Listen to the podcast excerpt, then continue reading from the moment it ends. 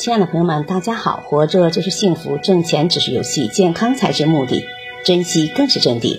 欢迎收听水晶姐姐讲故事。今天的故事名字叫《战胜苦难需要勇气和能力》。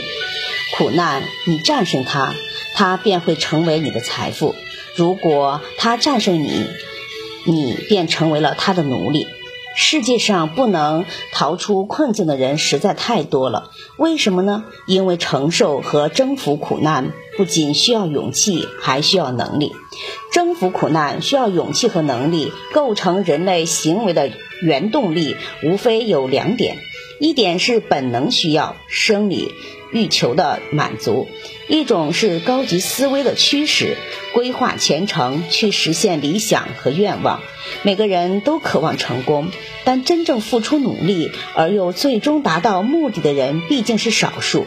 因为懒惰、求安逸才是人的天性之一。的确，人有先天的差异、智商的高低，但所处的环境与实践对于塑造或使其成为真正一个人尤为重要。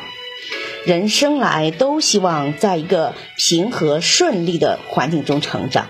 但上帝并不喜欢爱安逸的人，他爱挑选最杰出的人物，让这些人经历磨难，最后成才成功。